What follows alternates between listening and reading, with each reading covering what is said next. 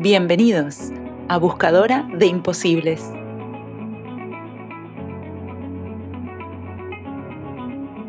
Soy Eugenia Martínez Barbaza, diseñadora, directora creativa y emprendedora. Siempre con la ambición de transformar lo imposible en posible. Este es un espacio de encuentro con mujeres creativas, luchadoras, dinámicas.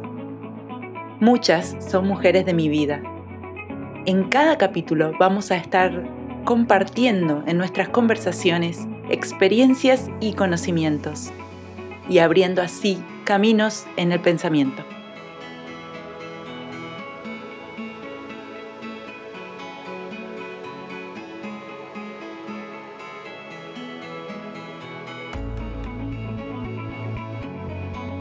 Hola, Bienvenidos a este nuevo episodio de Buscadora de Imposibles.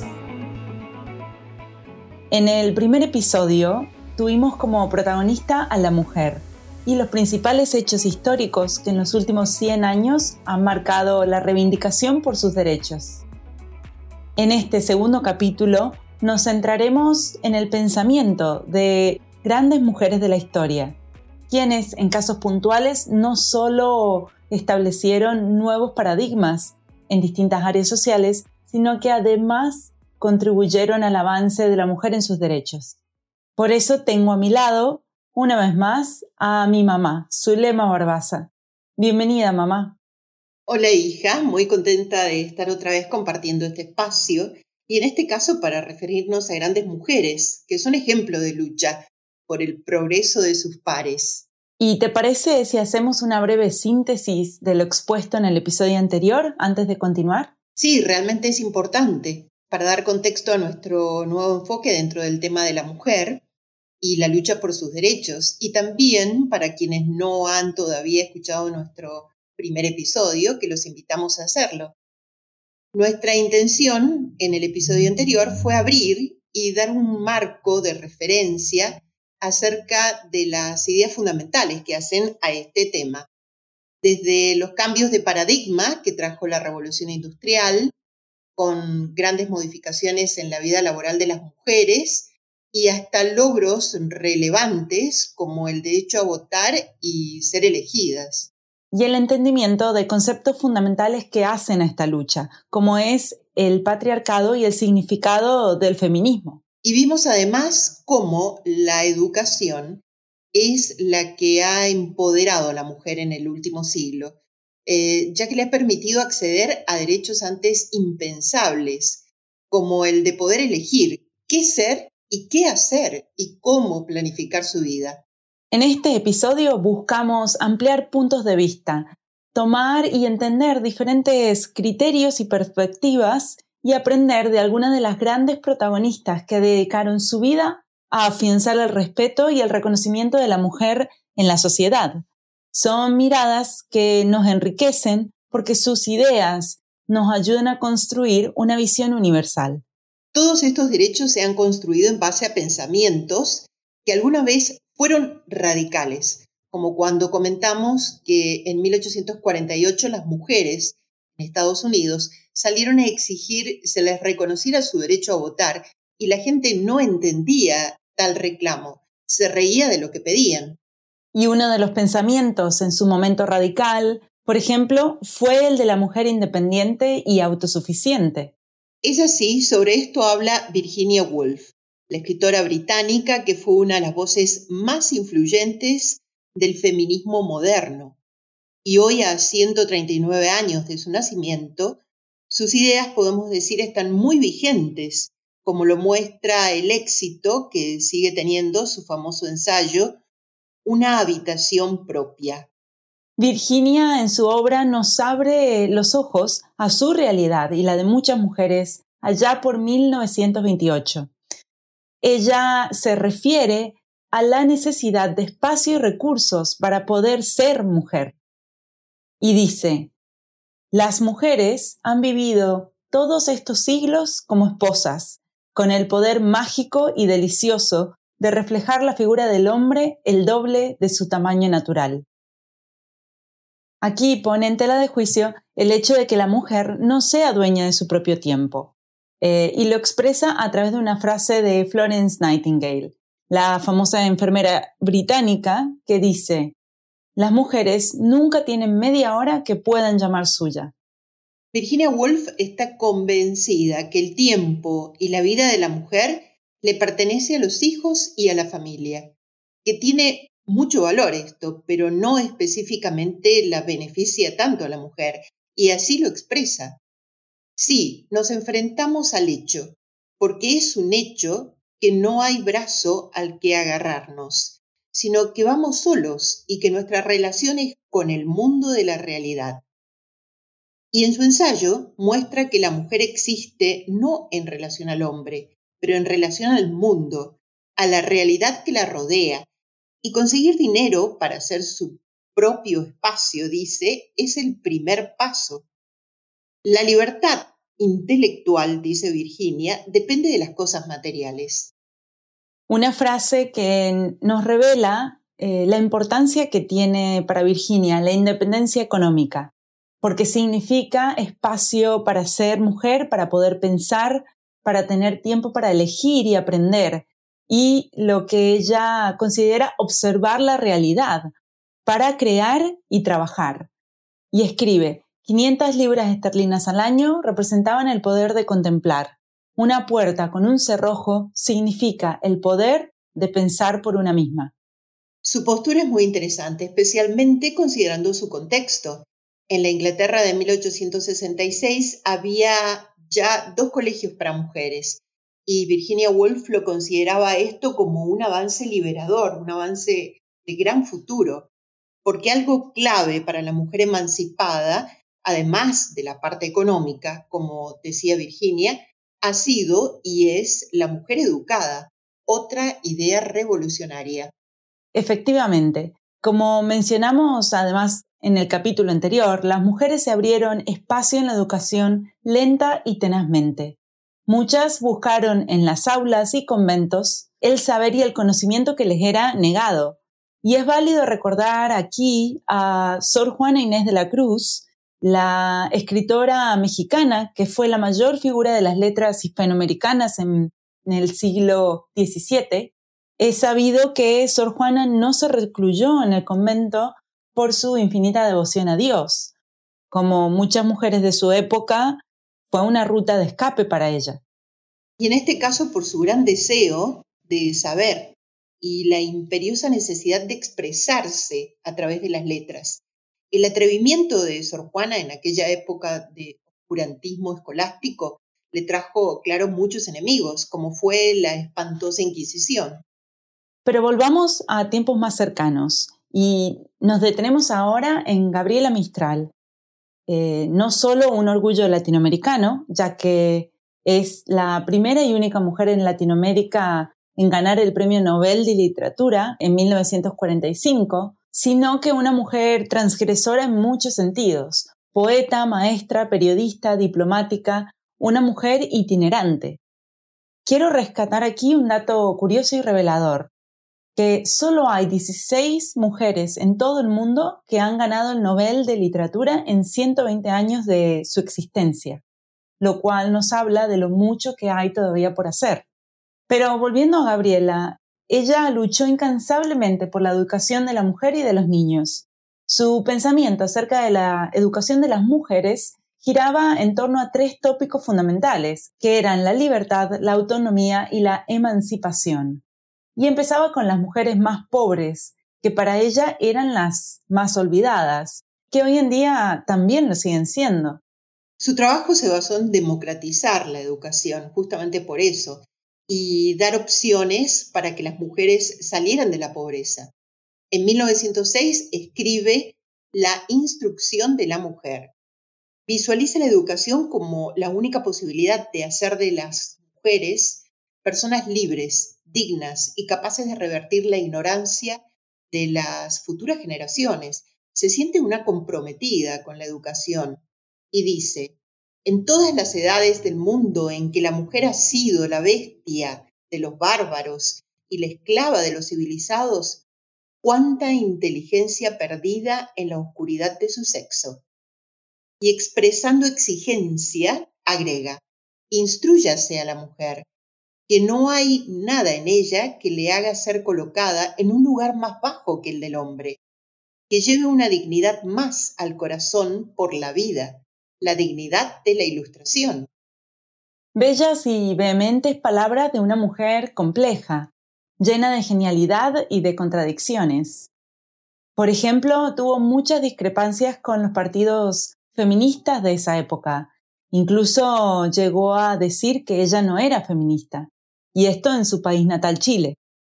A esos partidos feministas, eh, Gabriela Mistral los acusa de ignorar a las mujeres más pobres. Eh, los veía como de élite, mujeres educadas, blancas, llenas a sus vivencias y la realidad de esos tiempos. Para ella el rol de las mujeres, accediendo a todo tipo de trabajos, influye sobre lo que consideraba era lo más importante, y lo expresa así. La participación cada día más intensa de las mujeres en las profesiones liberales y en las industriales trae una ventaja, su independencia económica, un bien indiscutible, pero trae también cierto deshacimiento del hogar, y sobre todo una pérdida lenta del sentido de la maternidad. Frase esta que puede ser polémica, pero hoy toma una especial actualidad.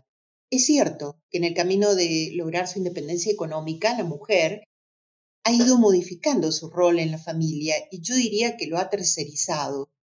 Hoy necesita de ayuda para poder llevar adelante muchos de sus roles y en particular el de ser madre. Generalmente le resulta difícil las tareas que la maternidad acarrea y aún teniendo la participación del hombre. Esto es parte debido a su ingreso de lleno al mundo laboral. En este sentido, es importante aquí ver otra mirada. Tenemos el punto de vista y el trabajo de otra gran mujer de la historia, que es María Montessori creadora del método de educación Montessori, la primera mujer médica y educadora italiana, pero además psicóloga, filósofa, inventora, conferenciante, matemática y profesora. Verdaderamente considerada un genio, fue indicada al Premio Nobel de la Paz en tres ocasiones y fue una de las primeras feministas. Ella transgredió su sociedad en varios ámbitos. Además de ser madre soltera, fue educadora de niños en ese momento considerados ineducables y siempre defendió al niño sin olvidar a la mujer. Para Montessori, la mujer tenía un rol muy claro, que no iba en contra de lo que ya significaba ser mujer, sino que sumaba, presentaba una mujer más completa y nos asombramos con su pensamiento que nos habla hoy de la nueva mujer, la mujer del futuro tendrá iguales derechos y deberes iguales, dice Montessori. La vida familiar tal como la conocemos puede cambiar, pero es absurdo pensar que el feminismo destruirá los sentimientos maternos. La nueva mujer se casará y tendrá hijos por elección, no porque le impongan el matrimonio y la maternidad. Estas miradas tienen en común el empoderar a la mujer para que no abandone lo que ya es, sino que crezca y sobre todo que a través de la independencia intelectual y económica pueda elegir. Sí, estas grandes mujeres nos muestran, como bien decís, que la libertad de la mujer está compuesta de muchos aspectos, pero siempre tiene como base la educación. Tanto Gabriela como María y en la obra y el pensamiento de Virginia la educación no solo ha sido clave para la mujer en su camino hacia la obtención de sus derechos, sino que es la clave para el futuro, porque nos muestra nuestro potencial. Entonces, educación, ¿no? Tema muy complejo. ¿Por dónde empezamos? De eso nos cuenta la escritora nigeriana americana Chimamanda Gochi Adichie en su libro Todos deberíamos ser feministas. Chimamanda habla de su experiencia personal como una joven mujer profesional en Lagos, Nigeria, y nos presenta un punto de inicio, cuestionamientos, para empezar a crear un futuro mejor para las mujeres y para los hombres también, basado en cómo educamos a las futuras generaciones. Dice Chimamanda, debemos criar a nuestras hijas de manera diferente, también debemos criar a nuestros hijos de manera diferente. Y surgen de su obra preguntas muy interesantes, para las que deberíamos tener ya respuestas interesantes. Y aquí alguna de las preguntas que hace. Y si tanto los niños como las niñas fueran educados para no vincular la masculinidad y el dinero, ¿por qué enseñamos a las niñas a aspirar al matrimonio y no le enseñamos a los niños a hacer lo mismo? Vigilamos a las niñas, elogiamos a las chicas por la virginidad pero no a los chicos por la virginidad. Y el sexo es una cosa de dos. Todos cuestionamientos muy válidos. Creo que estas preguntas nos abren las puertas para debatir qué podemos hacer mejor y qué cosas nunca hemos cuestionado en la educación de las niñas, pero sobre todo en la educación de los niños, ¿no? Sí, se hace mucho acerca de cambiar el comportamiento de las mujeres, pero ¿qué hacemos acerca del comportamiento del hombre? Y acá quiero dar un ejemplo más cercano que me parece que viene muy bien para que empecemos a cambiar estos comportamientos y a cuestionar, como bien dice Chimamanda. Y es el caso de Google, que eh, cuenta con un programa de autopromoción donde para ascender uno tiene que nominarse a sí mismo. Pero las mujeres, eh, sucedió hace un par de años, no se nominaban al mismo ritmo que lo hacían los hombres para un ascenso. Las mujeres eran y en general son más austeras al hablar de sus capacidades y en cambio los hombres se valoran más alto. Como respuesta en ese momento, mujeres líderes senior iniciaron talleres para alentar a las mujeres a que tuvieran más confianza y se nominaran a sí mismas, realmente animándolas a que se comportaran más como los hombres. El resultado fue que los talleres fueron un éxito. Pero es interesante evaluar el acercamiento de este caso, porque tal vez el problema no era solo que las mujeres se subestimaban, sino que los hombres se estaban sobreestimando. Por ejemplo, un acercamiento más holístico podría haber sido no solo taller para mujeres, sino organizar un taller para los hombres, enseñarles a, valorar más honestamente sus habilidades. Esto es solo un ejercicio de cuestionamiento, pero muestra cómo la manera en la que educamos, el enfoque que damos en la educación es la clave para nuestro porvenir. Efectivamente, por eso tenemos que poner en valor a la educación de la mujer, que debe ser una educación para el libre pensamiento y para la diversidad, un educar para abrir mentes y fronteras, un educar para saber hacer, para aprender a pensar, como lo dice Eduardo Bono, en uno de sus tantos libros destinados a entrenar el pensamiento como una herramienta de educación y que prácticamente no se tiene en cuenta.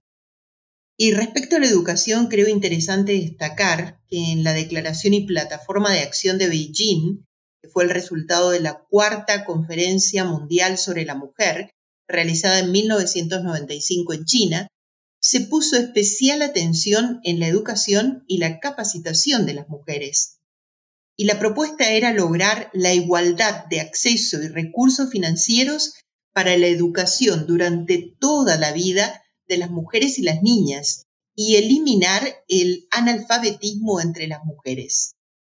Han pasado 25 años de esta declaración y a pesar de que la enseñanza primaria universal ha tenido un avance muy importante, no ha sido suficiente para las mujeres y las niñas, porque sigue pasando, aunque parezca increíble, que la falta de escolarización, la pobreza, el desempleo y los peores trabajos todavía recaen de forma desproporcionada en las mujeres.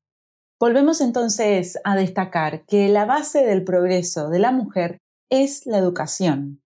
Al educarse no solo incorpora conocimientos y valores, sino que por sus distintos roles en la sociedad, la mujer es una gran transmisora de estos. Es sabido que las mujeres son agentes de cambio, porque la mujer educada beneficia a la sociedad entera. Las economías crecen más rápido, las familias son más saludables y por ende también mejor educadas. El empoderamiento de las mujeres empodera a la humanidad. Y no olvidemos que la humanidad es un 49.6% femenina.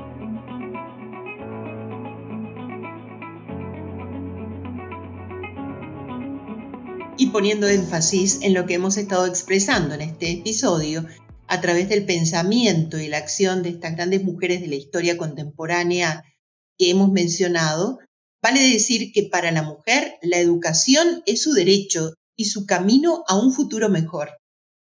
Exactamente, la mujer educada y con autosuficiencia económica la vuelve soberana de su vida, la vuelve, como vimos, una nueva mujer, con un nuevo rol de mujer. Es un tema que da mucho para hablar y muy complejo, como lo hemos dicho, pero las historias que compartimos y los distintos pensamientos nos ayudan a entender y profundizar en nuestras opiniones y empezar a construir una mirada universal. Una mirada universal, que es lo que estamos fomentando en estos episodios. No solo porque nos informamos de alguna de las ideas fundamentales que hacen al tema, sino porque descubrimos, tal como decís, que no hay un solo camino para llegar a ese futuro que tanto deseamos. Hay muchas miradas por conocer y hay que estar abiertos a ellas. Y así llegamos hasta aquí con este segundo acercamiento.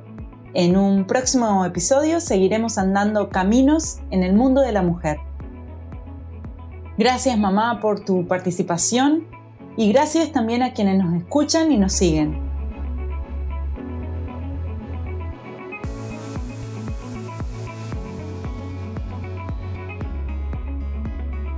Queda mucho por indagar, reflexionar y comentar, y muchas miradas por compartir. Por eso los esperamos en el próximo episodio de Buscadora de Imposibles, buscando transformar imposibles en posibles.